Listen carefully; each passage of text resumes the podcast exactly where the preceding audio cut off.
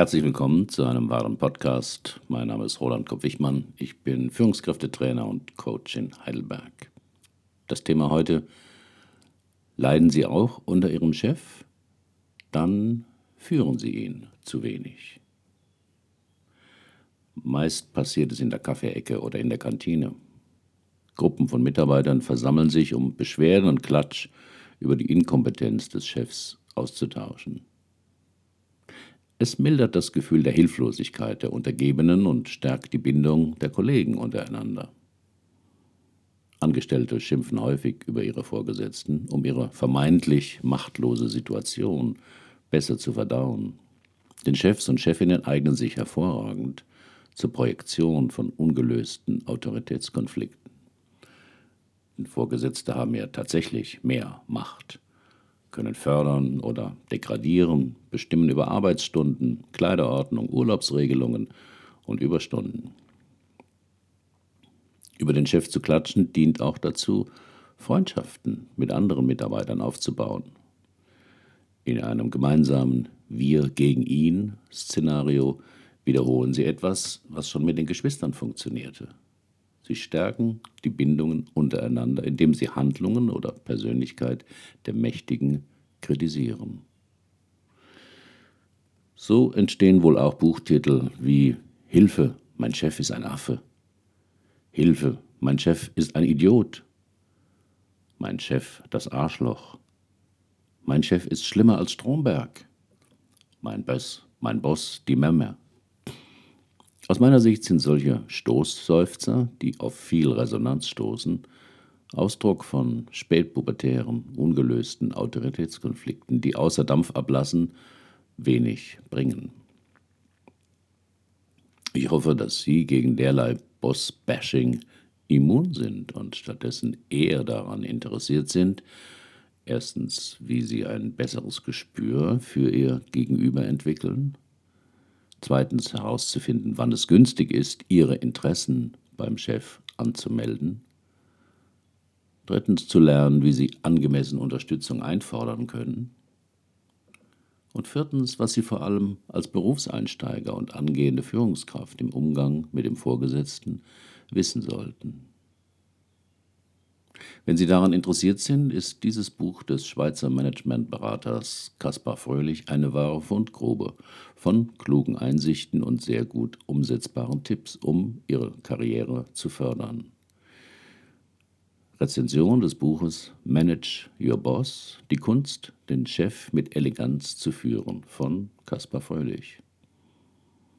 Der Autor ist Führungskräftecoach und Unternehmensberater und berät Unternehmen wie Swisscom, Migros Gruppe, KPMG oder Continental. Continental. Zentrale Erkenntnis des Autors, wenn auch nicht neu, ist, Ihren Chef können Sie nicht ändern. Das größte Veränderungspotenzial, das aber ganz bei Ihnen liegt, ist die Art und Weise, wie Sie mit Ihrem Chef umgehen. Das ist natürlich mühsamer, als wie in den obigen Buchtiteln die Schuld beim Chef abzuladen. Setzte doch voraus, dass Sie primär Ihr eigenes Verhalten im Blick haben und überdenken. Und auch die selbstkritische Frage, wie gut lasse ich mich eigentlich führen? Kaspar Fröhlich hat zum Beispiel folgende Empfehlungen, die ihn vermutlich einleuchten, aber gar nicht so leicht umzusetzen sind. Erstens, nehmen Sie Entscheidungen des Chefs öfter mal an, ohne zu diskutieren. Warum? Weil er der Chef ist und Ihren Respekt verdient. Wenn Sie glauben, dass Sie vieles besser wissen, heben Sie dieses Wissen auf, wenn Sie mal Chef sind. Bis dahin akzeptieren Sie öfter seine Entscheidungen. Zweiter Tipp. Auch Chefs brauchen Anerkennung. Zum Beispiel von Ihnen. Wenn er gerade ein Meeting konstruktiv geführt hat oder eine gute Präsentation beim Kunden lieferte oder eine kreative Idee äußert, sagen Sie ihm, dass Sie das gut fanden. Und warum? Dritter Tipp. Reduzieren Sie Ihre Kränkbarkeit und lernen Sie, mit Kritik professioneller umzugehen. Dabei hilft Ihnen die Einstellung, dass Ihr Chef Sie mit seiner Kritik wahrscheinlich nicht ärgern oder herabsetzen will, sondern Ihnen damit auch eine Chance zur Reflexion und Veränderung bietet. Selbst wenn er Sie ärgern und herabsetzen will, Sie entscheiden über Ihre Reaktion darauf. Und der vierte Tipp. Übernehmen Sie Arbeiten, die Ihr Chef selbst nicht so gern ausführt. Damit machen Sie sich auf die Dauer nicht nur beliebt, sondern auch schwer ersetzbar. Und vermutlich steigern Sie, steigen Sie dadurch in seiner Achtung.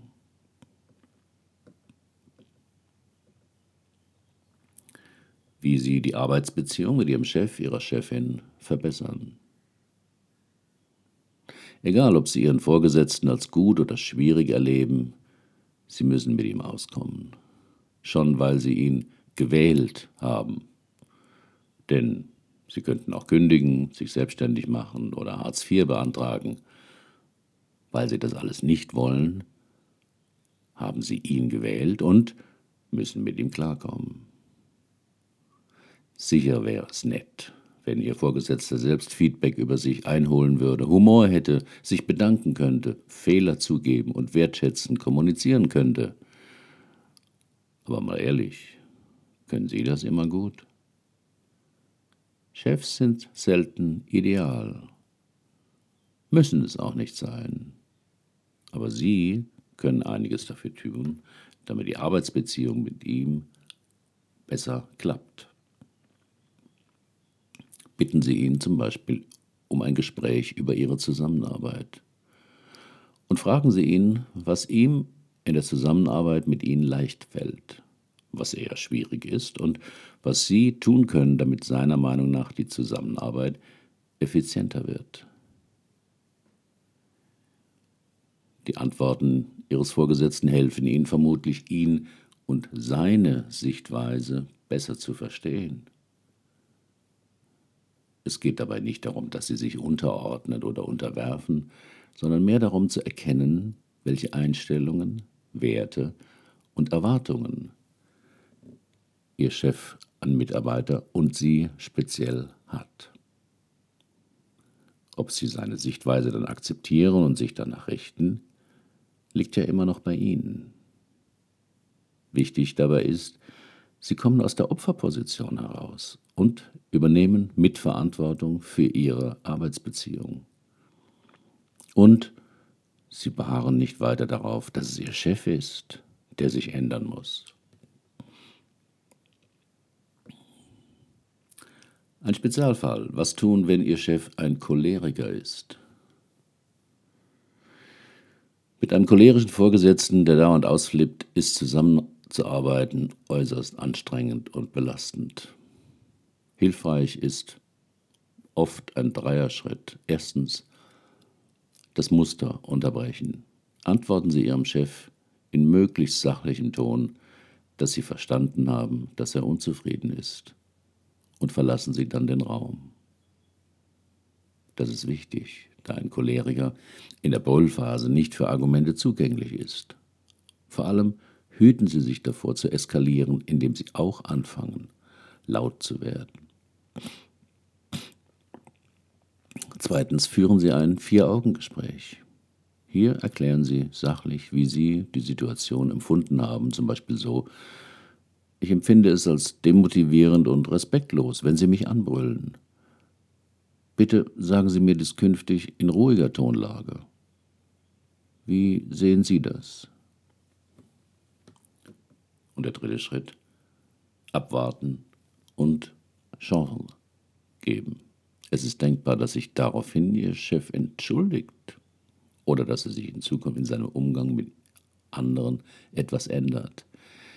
Generell sollten Sie bei einem cholerischen Chef aber überlegen, ob und wie lange Sie sich das antun wollen.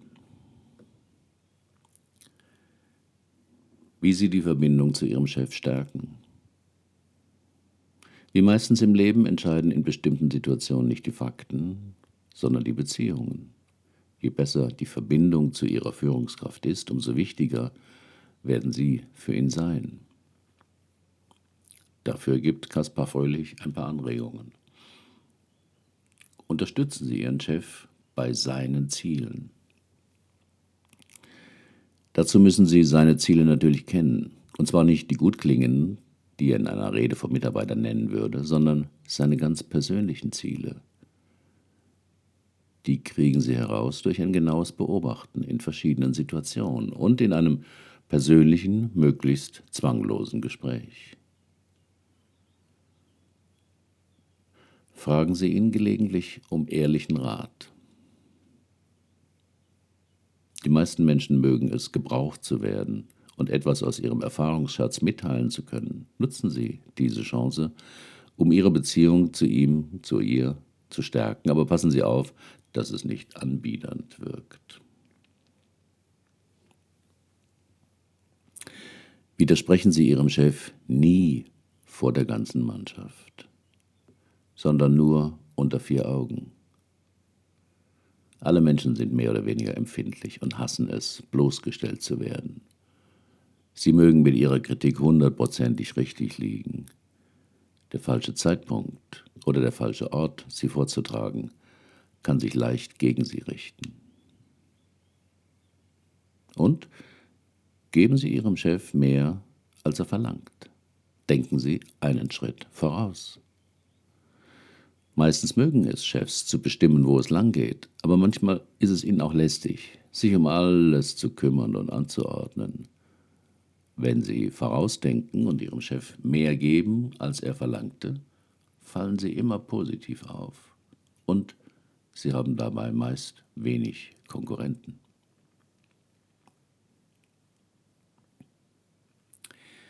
Kaspar Fröhlich rät auch, wie Sie am besten mit Kritik umgehen können. Kritik ist im Leben und deshalb auch im Arbeitsleben normal, denn es hilft, Fehler zu erkennen und abzustellen. Die Frage ist, wie Sie mit Kritik umgehen. Manche Menschen, die zum Schwarz-Weiß-Denken neigen, erleben Kritik als vernichtend, weil sie die Kritik als Zeichen ihres Versagens interpretieren und deshalb vehement bekämpfen oder darunter resignieren.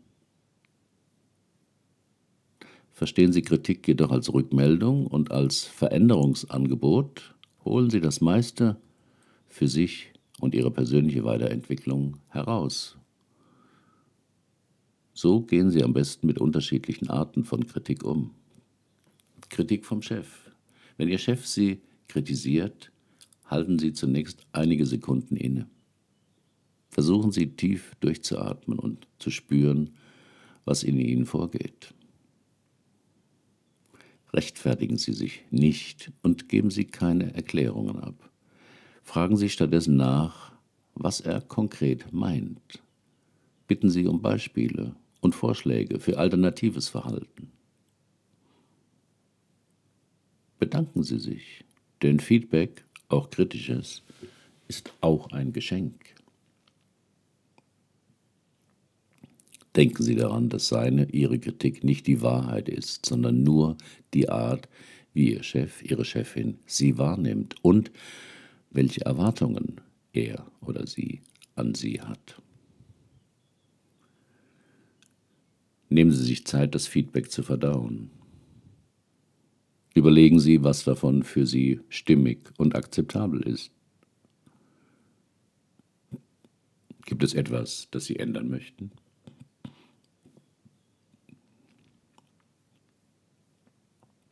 Ein weiterer Tipp, üben Sie sich in konstruktiver Interaktion. Sie kennen das aus Talkshows im Fernsehen. Außer dem Moderator hört keiner dem anderen wirklich zu. Stattdessen wartet jeder auf ein passendes Stichwort, um seine richtige Sicht der Dinge darzustellen. Deswegen werden solche Diskussionen oft schnell heftig und die Teilnehmer polarisieren sich mit dem Fokus auf problematische Situationen und vermeintliche Ursachen das hilft selten weiter. Wenn Sie dagegen wertschätzend kommunizieren, zuhören, Gutes hervorheben und konkrete Lösungen vorschlagen für verbesserungswürdige Dinge, ernten Sie von anderen eher Respekt. Auf Probleme hinzuweisen und Schuldige zu benennen ist leicht. Lösungen, auch wenn sie nicht optimal sind. Und das ganze Problem vollständig lösen sind viel schwieriger, aber auch realistischer. Nutzen Sie alle Chancen, dazu zu lernen. Wann immer Sie Gelegenheit haben, an einem Assessment, einem Persönlichkeitstest, einer Beurteilung oder auch an einer Weiterbildung teilzunehmen, ergreifen Sie diese Chance. Denn bei all diesen Gelegenheiten können Sie wichtige Einblicke in Ihre Persönlichkeit und Ihre beruflichen Fähigkeiten bekommen. Denken Sie aber auch an die Umsetzung. Kennen ist noch nicht Können. Überlegen Sie nach jedem Test, welche Konsequenzen Sie daraus ziehen können. Nehmen Sie sich nicht zu viel auf einmal vor. Konzentrieren Sie sich auf zwei, drei beobachtbare Verhaltensweisen und verfolgen Sie diese.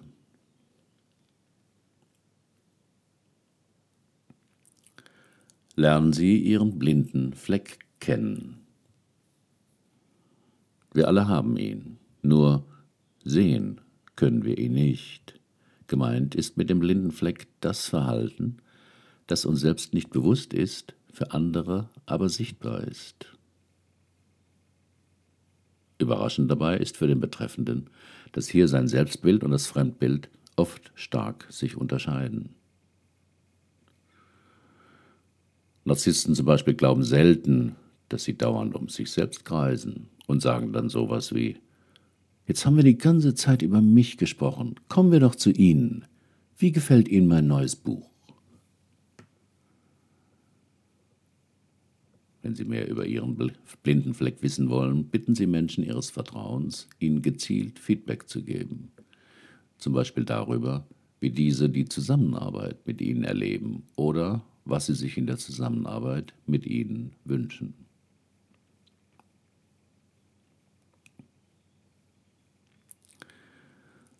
Zum Schluss gibt Kaspar Fröhlich noch neun Tipps für Ihre Karriere. Die sind geeignet für Berufseinsteiger, aber genauso brauchbar für Menschen, die beruflich schon etabliert sind, aber nach oben wollen. Erstens, sehen Sie sich in Ihrem ersten Job als Azubi. Stellen Sie sich vor, Sie kämen von einem anderen Planeten und wüssten nichts von der Erde. Betrachten Sie das Unternehmen, die Prozesse und die erforderlichen Fähigkeiten, als hörten Sie zum ersten Mal davon. Als Berufseinsteiger profitieren Sie am meisten, wenn Sie jede Gelegenheit zum Üben wahrnehmen. Zweitens, bestimmen Sie klare Ziele für sich. Ziele definieren, wohin Sie wollen. Ohne Ziele dümpeln sie herum und haben keine Richtung. Bestimmen Sie deshalb klare Ziele für sich, am besten schriftlich. Ihre Ziele sollten Erfolge, Kompetenzen, Menschen, mit denen Sie arbeiten und was und wie genau Sie in einem Jahr arbeiten wollen, umfassen. Niederschreiben mit der Hand hilft Ihrem Gehirn, diese Wunschvorstellung auch neuronal abzubilden. So weiß Ihr Gehirn genau, wohin Sie wollen und leitet Sie unbewusst, aber verlässlich in diese Richtung. Drittens, definieren Sie, was Erfolg für Sie bedeutet. Überlegen Sie zunächst, was für Sie Erfolg bedeutet. Ist es eine bestimmte Position? Ist es das Gehalt? Ist es der Sinn Ihrer Tätigkeit? Erst wenn Sie das herausgefunden haben, können Sie festlegen, welche Schritte und Entscheidungen für Ihren Erfolg wichtig sind.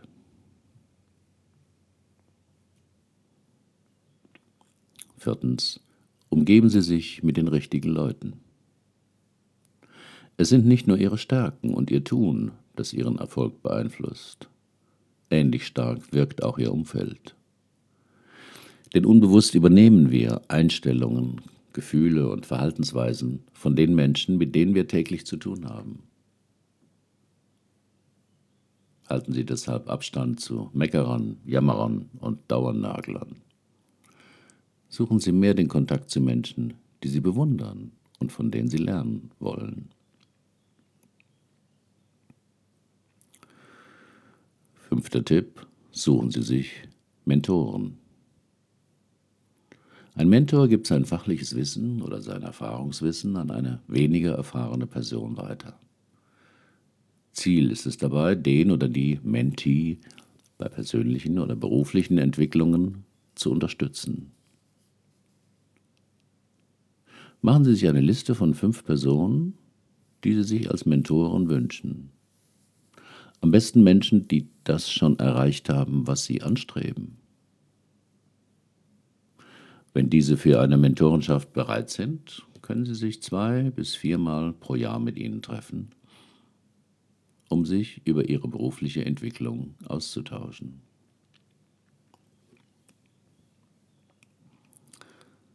Sechster Tipp, lernen Sie Hindernisse zu bewältigen. In keinem Berufsalltag geht es nur geschmeidig zu. Hindernisse und Störungen gehören dazu. Das kann eine kritische Mitarbeiterbeurteilung oder ein schwieriger Chef sein. Die Frage ist, wie immer, wie Sie damit umgehen. Grundsätzlich gibt es drei Möglichkeiten. Akzeptieren, verändern oder verlassen. Wobei Sie nie versuchen sollten, eine Person zu verändern, sondern nur ihre eigene Art und Weise, mit ihr umzugehen. Wenn es ihnen zum Beispiel gelingt, sich gegen ihren schwierigen Chef immun zu machen und Gelassenheit zu entwickeln, dann haben sie ihre Haltung zu ihm verändert, aber nicht ihn. Zudem haben sie gelernt, aus eigener Kraft mit dieser Störung umzugehen. Der Kerngedanke hierbei lautet, in jeder Störung liegt eine Ressource. Diese gilt es aufzuspüren. Siebter Tipp, achten Sie auf Ihre Grenzen. Kein Mensch hat unbegrenzte Ressourcen. Gerade wenn Sie für eine Aufgabe begeistert sind, ist es wichtig, Ihren Energiehaushalt zu beachten. Prüfen Sie, was Sie viel Kraft kostet und bei welchen Tätigkeiten Sie Ihren Akku wieder aufladen können. Machen Sie mehr von dem, was Ihnen Freude und Sinn macht und weniger von dem, was Sie stresst. Gerade wenn Sie im Job viel sitzen, ist Bewegung für Ihr körperliches und geistiges Wohlergehen enorm wichtig. In einem stressigen Job brauchen Sie auch genügend Stille und Ruhe. Regelmäßige Achtsamkeitsübungen können hier hilfreich sein. Achter Tipp. Definieren Sie Ihre Life Mission. Zu wissen, was sie antreibt, hilft ihnen zu entscheiden, was ihnen wirklich wichtig ist. Nehmen Sie sich immer wieder Zeit zu klären, worin für Sie der Sinn in Ihrem Handeln liegt. Schreiben Sie auf, was Sie erreichen wollen, wofür es sich Ihrer Ansicht nach zu leben lohnt. Malen Sie sich aus, wie Ihr Leben in zehn Jahren aussehen soll. Und der neunte Tipp, Machen Sie Ihre Gefühle nicht von äußeren Umständen abhängig. Eine gelassene und positive Grundhaltung lässt sich trainieren und wird nicht per se von außen beeinflusst. Nehmen Sie sich täglich kurz Zeit, um zu überlegen, wofür Sie heute dankbar sein können. Loben Sie andere und bestärken Sie sie. Wenn Sie dazu beitragen können, dass andere sich nach einem Gespräch mit Ihnen besser fühlen, können Sie dieser Welt und Ihnen selbst viel geben. Mein Fazit über das Buch von Caspar Fröhlich, Manage Your Boss. Es ist keine trockene How-to-Do-Anleitung, sondern der Autor erzählt Geschichten aus dem Alltag von Berufseinsteigern und bietet damit eine Menge kreativer Anregungen, Impulse und Tipps für die Frage, wie man mit dem Chef und vor allem, wenn er einem schwierig erscheint, umgehen kann. Denn gegenüber dem eigenen Chef, von dem man ja auch immer abhängig ist, die richtige Ansprache zu finden, ist nicht leicht. Gerade Berufseinsteiger sind hier noch unsicher. Häufig haben sie die Hemmungen, ihre eigene Leistungen angemessen zu verkaufen, berechtigte Forderungen zu stellen oder kritische Punkte anzusprechen.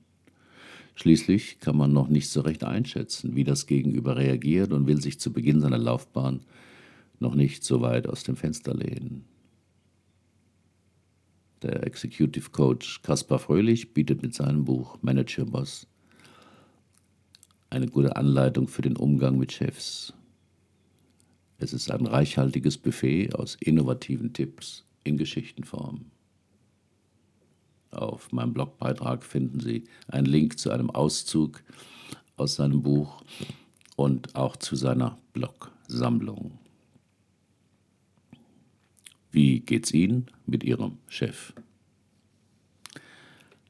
Herzlichen Dank für Ihre Aufmerksamkeit. Bis zum nächsten Mal.